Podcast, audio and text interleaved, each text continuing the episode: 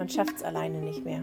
Deshalb entstand irgendwo der Gedanke, okay, du willst vor dem Ganzen nicht alleine stehen, hol dir doch irgendwie eine Mannschaft zusammen, die, die gleich denken und dann als Mannschaft geht das alles viel leichter. Früher habe ich immer gedacht, wir sind die Eigentümer des Hofs, aber es ist komplett andersrum. Der Hof hat dich eigentlich als Eigentum. Farmfluencers auf South Tirol im Gespräch mit Südtiroler Bauern und Bäuerinnen der, der Zukunft. Zukunft. Hallo zusammen, ich bin Maike und ich spreche für euch mit Bauern und Bäuerinnen, die es schaffen, von der Landwirtschaft zu leben und im Einklang mit der Natur zu arbeiten. Für eine starke, nachhaltige Landwirtschaft, die unsere Zukunft sichert. Heute war ich bei Nicole auf dem Bühlerhof in Natscharps bei Brixen. Sie hat einen sehr mutigen Schritt gewagt und versucht zwischen Apfelbäumen und Weinreben mit einem neu angelegten Gemüseacker eine solidarische Landwirtschaft aufzubauen. Sie war sogar mutig genug, mit mir über Dinge zu sprechen, über die man sonst nicht so spricht. Denn ihr Weg war nicht einfach. Ich würde dich gern bitten, liebe Nicole, dass du dich einmal kurz vorstellst. Vorstellen, ja. Also mein Name ist Nicole Hambach. Ähm, ich bin 77er Jahrgang geboren, gebürtig in Frankfurt am Main und habe die letzten Jahre, bevor ich hergekommen bin, äh, eben in München gearbeitet, hatte dort mit einem Partner zusammen eine Firma, die sich mit Gebäudeautomation beschäftigt hat. Und ähm, ja, bin dann der, der Liebe wegen eben nach, nach Südtirol auf den Hof meines Mannes gezogen. Genau. Und ähm, jetzt bist du ja da auch ganz aktiv eingestiegen. Wie kam es zu der Entscheidung, dass du gesagt hast, okay, ich ändere meinen Beruf, ich steige in die Landwirtschaft ein? Das kam eigentlich relativ natürlich, weil ich wollte schon immer einen Hof haben, allerdings hatte ich mir das damals ein bisschen anders vorgestellt. Ich hatte gedacht gehabt, ich könnte meine Firma quasi in München weitermachen und ähm, dann einfach zur Heuernte quasi auf meinem Hof irgendwie helfen. Und äh, das war aber nicht ganz finanzierbar draußen im Speckgürtel von München. Und ähm, dann hatte ich mich zeitweise im Pustertal umgesehen, da war dann immer Stau. Und äh, dann hatte ich es eine Weile aus den Augen verloren und ähm, dann habe ich übers Internet zufällig Gustl eben kennengelernt und ähm, dann bin ich eben zwei Jahre gependelt und äh, ja, irgendwann musste dann die Entscheidung einfach getroffen werden, dass ich, dass ich auf den Hof komme, ähm, weil er raus, das war einfach, also das war, war kein Gedanke. Steht nicht zur Debatte. Nee, steht einfach nicht zur Debatte, genau. Ja, dann hat man eben mit denen angefangen, wo man sich kennengelernt hat, 2014, was weiß ich, mit den Ferienwohnungen übernehmen, da die Ferienwohnung herrichten und die Gäste betreuen und dann ist das ja einfach Stück für Stück, dann musst du mal hier helfen, da helfen und wenn du den ganzen Tag da bist, also ich hatte mich schon am Anfang beworben gehabt, um, um hier quasi in meinem Beruf irgendwie wieder zu arbeiten. Aber mit Geschäftsführerpositionen war es jetzt nicht ganz so groß besät. Ja, dann fiel, war eigentlich relativ schnell klar, dass ich hier am, am Hof bleibe, auch weil, wenn ich arbeiten gehen würde, dann wird quasi nichts weitergehen, weil es braucht schon einfach zwei, es braucht einfach zwei am Hof. Der Mann muss von der Frau unterstützt werden, ohne, ohne geht das nicht. Gell? Das ist ja allein schon, wenn du viele Leute da hast und wer kocht mittags?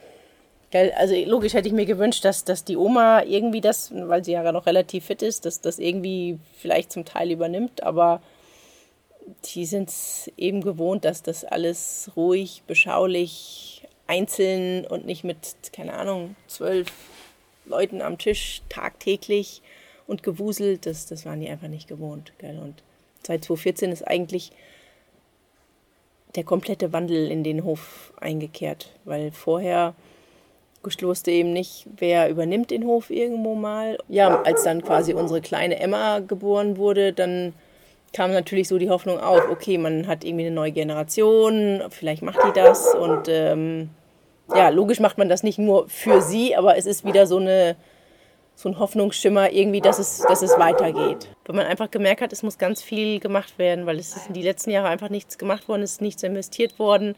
Ähm, und dass ich quasi am Hof und der Hofherr war defizitär, hat auch viele Schulden. Ähm, und logisch durch, die, durch, die, durch, den ganzen Umbau und die ganzen Neuerungen natürlich noch mehr Schulden.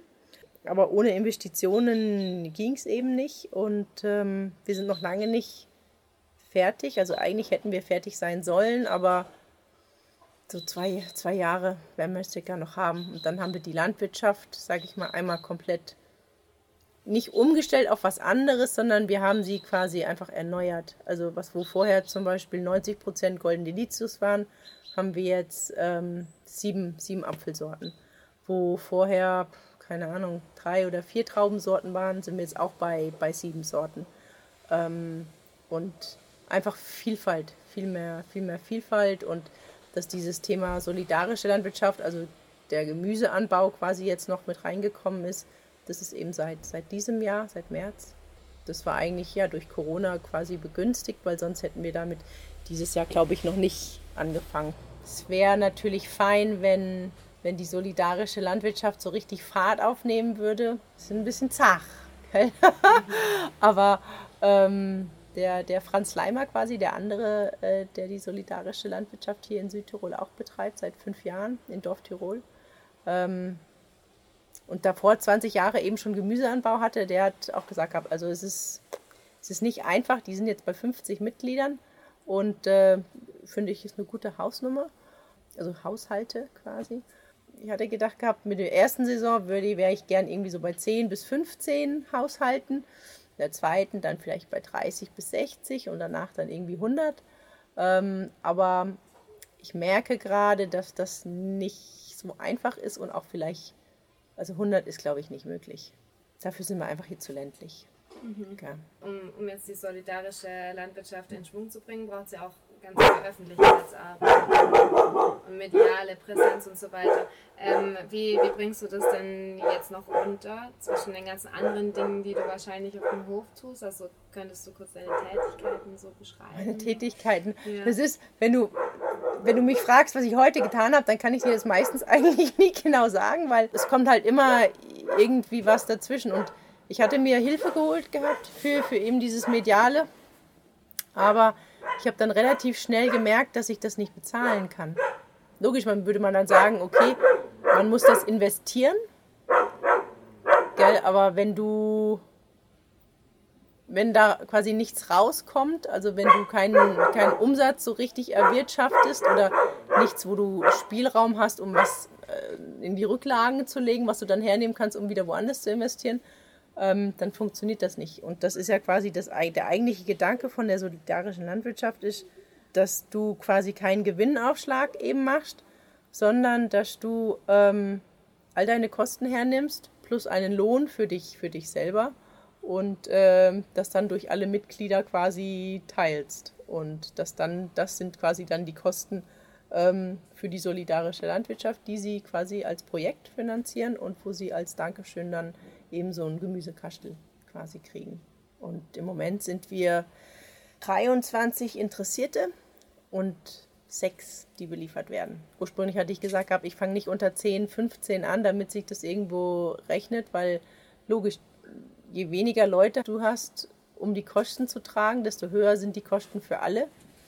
Jetzt haben wir einfach mal angefangen mit einem Beitrag quasi von 20 Euro die Woche. Ja, ich bin gespannt, wie wir kostenmäßig am Ende des Jahres irgendwie rauskommen, weil jetzt konnte ich ja nur Annahmen treffen, da ich das ja noch nie gemacht habe. Also ich glaube, wir kommen nicht hin, sicher nicht. Aber um mal so einen Richtwert zu finden, also die meisten solidarischen Landwirtschaften die, die sage ich, wirtschaftlich arbeiten, liegen so zwischen 80 und 150 Euro im Monat quasi. Genau. Ja. Aber wirtschaftet ihr auch biologisch? Ähm, der Gemüsegarten ist eben biologisch und der Kräutergarten ist biologisch. Äh, von der Anbauweise her. Also der Kräutergarten ist auch von dem Pflanzgut biologisch. Ähm, aber der Gemüsegarten, da ist alles quer gemischt, so wie ich es irgendwie bekommen habe. Und ja, ich würde schon gern in die biologische Geschichte, wobei dieses Bio, Öko, damit kann ich, damit kann ich alles nichts anfangen. Also ähm, das sind alles für mich nur, nur Wörter irgendwie. Weil wenn du dein, ich meine, da unten ist jetzt in dem Acker ist Mist drinne von den Viechern und es ist Brennnesseldünger drinne glaube, wir haben zwei oder dreimal gedüngt. Und, und das war's. Und so stelle ich mir das irgendwie vor, dass, dass dein, dein Lebensmittel produziert wird. Logisch sind, sind äh, manche Sachen gut gewachsen, andere sind nicht so gut gewachsen. Ähm, es sind auch Schädlinge reingekommen, zum Beispiel die, die Kohlernte war 40% Ausfall, weil wir die Kohllarve einfach drin hatten. Ja, passiert dir dann eben, wenn du keine Schutznetze hast oder wenn du keine, keine Körnchen irgendwie zur Ausrettung mit reintust gleich beim Pflanzen. Und das, das müssen die Leute dann aber auch erstmal verstehen.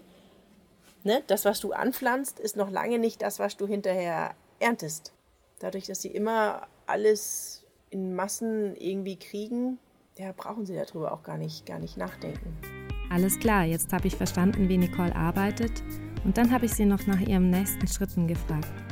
Ja, jetzt geht es darum, einen Verein quasi zu gründen, damit du auch mit dem Thema Schwarzarbeit quasi keine Probleme hast, weil sonst dürfen theoretisch, außer es sind Urlaubsgäste, keine Leute irgendwie am Hof sein und da arbeiten, weil es eben unter Schwarzarbeit fällt.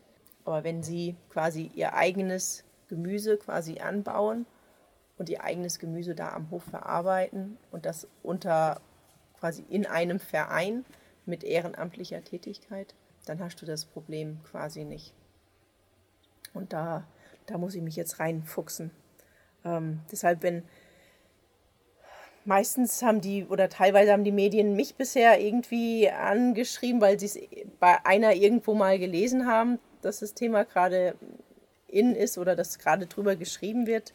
Aber es müsste eigentlich viel mehr gemacht werden. Ja. Mhm. Aber, Aber ich, um auch die Mitglieder zusammenzubekommen. Ja, genau, um die Mitglieder zusammenzubekommen, um, ähm, um das ganze Thema in Südtirol überhaupt voranzubringen. Also morgen kommt zum Beispiel eine Dame, die haben auch einen Hof, die würden das Konzept auch gerne, gerne bei sich anbieten. Ähm, sie informiert sich halt jetzt, wie wir das machen. Logisch würde ich den Leuten, die, die darin für sich eine Perspektive sehen, auch eine Perspektive geben können wie gesagt, wir sind jetzt, glaube ich, zu ländlich. Wenn du das um Bozen, um Meran und um die großen Städte einfach machst, ich glaube, dann wird das einschlagen wie eine Bombe. Hier, hier ist einfach zu ländlich. Hier hat vielleicht jeder irgendwie ein bisschen Garten, wo er jetzt Gemüse während Corona reingepflanzt hat und ähm, der ein oder andere hat vielleicht auch Probleme mit, mit der Landwirtschaft, gell, weil es eben um Pflanzenschutz, um keine Ahnung, sonstige Sachen irgendwie geht und ich weiß es nicht. Aber man merkt schon, dass die Leute keinen, keinen Bezug mehr zur Landwirtschaft haben. Also überhaupt nicht. Teilweise kommen Leute her, die wissen noch nicht mal, wie Radicchio normalerweise aussieht, wenn er nicht im Supermarkt ist. Und das ist eine Generation, die ist so alt oder vielleicht ein bisschen älter wie ich. Wie geht es denn erst den Kindern? Ja, und da ist, um, dass sich der Kreis wieder schließt, quasi, dass diese Bildung wieder irgendwo oder dieses Wissen äh, wieder hinkommt, gibt es eben ab ab 2021 eben Schule am Bauernhof da, dass Schulklassen eben, eben herkommen können und eigentlich was total Alltägliches wieder lernen können, wie sie vom Samen eine, eine Pflanze, eine Jungpflanze machen, wie aus der Jungpflanze dann eine Pflanze mit Früchten wird und wie hinterher, wenn du es abreifen lässt und quasi, wenn du sie nicht ähm, isst, wie dann wieder ein Samen draus wird und du das den Kreislauf dann einmal komplett hascht. Ja, um zum Beispiel, also jetzt machen wir das Ganze mit, mit Hybridsorten eben noch. Der Gedanke ist, dass das auf samenfeste Sorten eben geht. Aber die Umstellung ist leider auch nicht so einfach, da natürlich weitere Investitionen anfallen und auch Arbeitskraft nötig ist. Weil Nicole hat bisher erfolgreich mit zwei PraktikantInnen gearbeitet, die jetzt aber weiterziehen. Und sie selbst findet zwischen der ganzen Organisation kaum Zeit, um wirklich Hand am Feld anzulegen.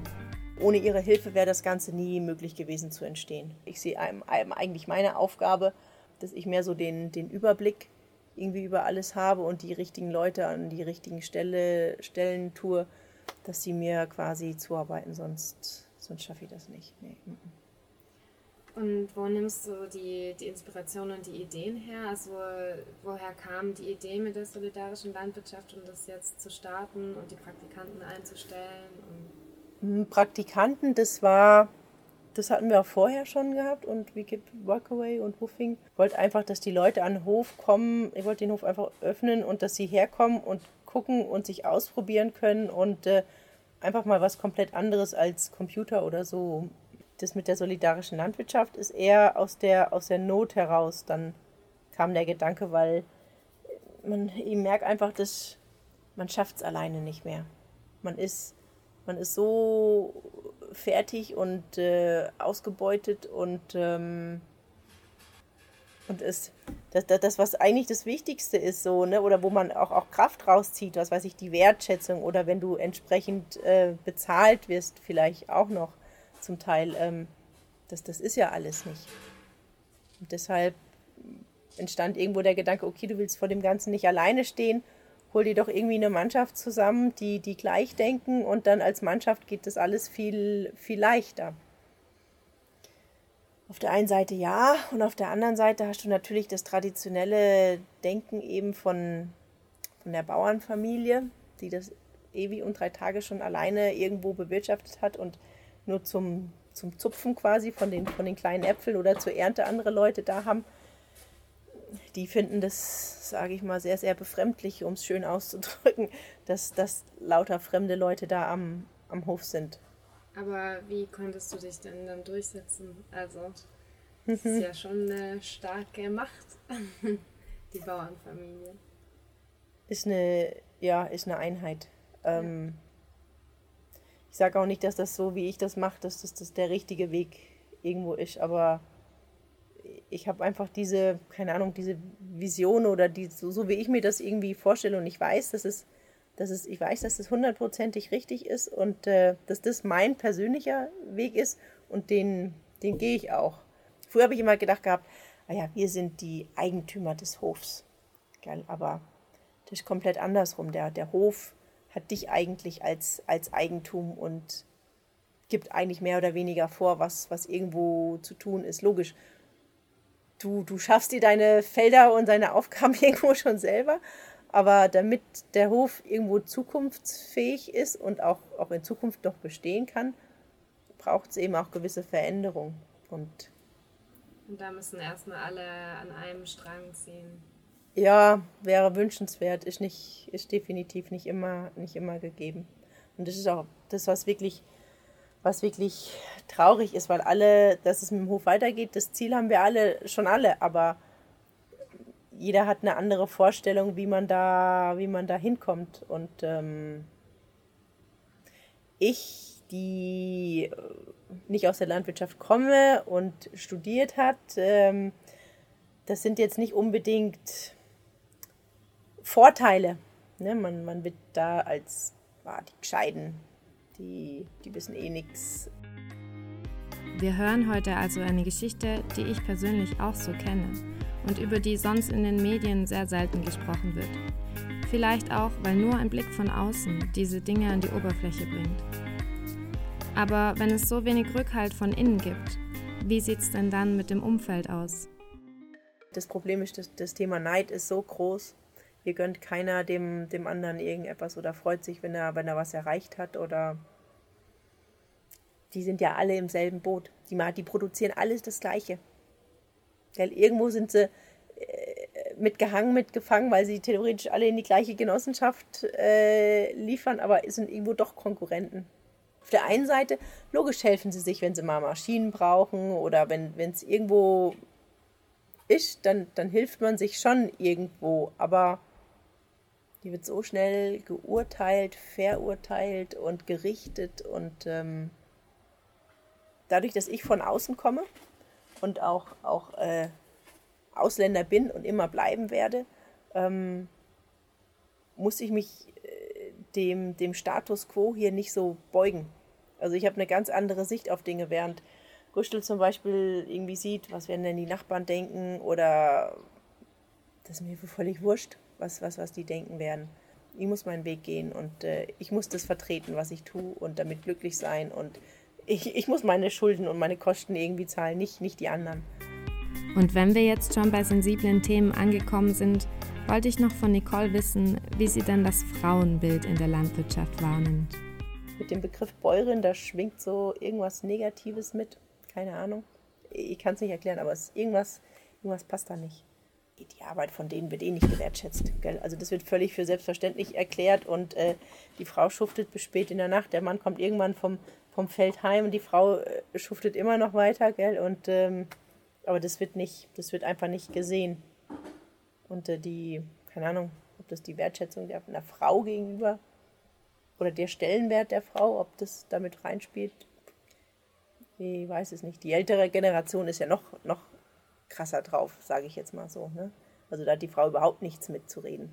Theoretisch kann ich mich entfalten, wie ich möchte, aber es passt eigentlich nie. Gell? Also theoretisch müsste ich mich dem Mann genau unterordnen und ihm zuarbeiten, Haushalt machen, um die Kinder kümmern, ähm, die Ferienwohnung vielleicht noch machen, aber sonst nichts anderes. Ja, das ist ja so die klassische, die klassische Rollenverteilung. Rollenverteilung. Ja, aber das, das, das, das, das kann ich nicht, das ist nicht meins. Und außerdem wollte ich noch von Nicole wissen, worauf sie denn hinarbeitet und was ihr Ziel ist auf dem Hof. Kurse, man kann übernachten, also dieses große Gesamte, dieses le lebenslanges Lernen eigentlich. Und ähm, das Ziel ist eigentlich, ja, den Hof zu, zu öffnen weil ich glaube, geschlossene Höfe kommen einfach nicht, nicht weiter. Wie willst du den Menschen anders sonst zeigen, wo ihre Lebensmittel herkommen, wie sie hergestellt werden, wo Qualitätsunterschiede sind? Wie willst du ihnen das begreifbar machen, wenn sie nicht, wenn sie nicht herkommen, um. Ja, nicht schlimm. Um das wirklich zu, zu erleben. Ich denke, dass es quasi am besten eben ist, mit, mit Kindern irgendwie da anzufangen, weil die sind die Generation von, von morgen. Nicoles Rat an alle, die etwas Neues starten wollen, ist definitiv ein Team. Mit ungefähr vier bis fünf Leuten und am besten mit unterschiedlichen Fähigkeiten. Das ist genau wie bei jeder guten Unternehmensgründung. Hätte ich früher auch nie gedacht gehabt, ähm, aber erleichtert einiges. Logisch, als Team hast du, bist du auch nicht immer einer Meinung und äh, musst dich halt als Team irgendwo finden und in die gleiche Richtung, Richtung gehen ist auch nicht ausgeschlossen, dass das Team dann irgendwie sich irgendwann auflöst, weil der eine will mehr verdienen, der andere versteht sich mit dem nicht oder das sind dann die Probleme, die ein Team wiederum haben. Da hast du, wenn du weniger Leute hast, hast du dann natürlich weniger Probleme. Ähm, aber es braucht einfach viele, viele helfende Hände und am besten auch Leute, die sich irgendwo schon vielleicht auskennen. Gell? Wenn alle, alle von vorne anfangen müssen, tust du dich einfach extrem schwer, alles zu, zu finden. Ähm, und was ich jetzt aus eigener Erfahrung sagen kann, wenn zum Beispiel die solidarische Landwirtschaft, glaube ich, hat eher Erfolg, wenn du, wenn Leute, wenn Mitglieder an dich herantreten. Und so versuche ich zum Beispiel gerade eben andersrum den Karren los und schieb und komm, machen wir zusammen. Und wenn die von sich aus kommen und wollen, dann ist es ein ganz anderer, ganz andere Sogwirkung. Ja, das war jetzt von den Fragen hier erstmal alles mhm. von mir. Danke. Danke für deine Offenheit. War sehr. Ähm, macht ja keinen Sinn, dass. Einsicht, also. Ja. Macht ja keinen Sinn, das also zu beschönigen oder irgendwas, gell? Du, das, das, damit ist dir ja nicht geholfen. Ja. Ne? Und, ähm, Was sind denn die Punkte da? Die Punkte? Das sind Sommersprossen heißen die.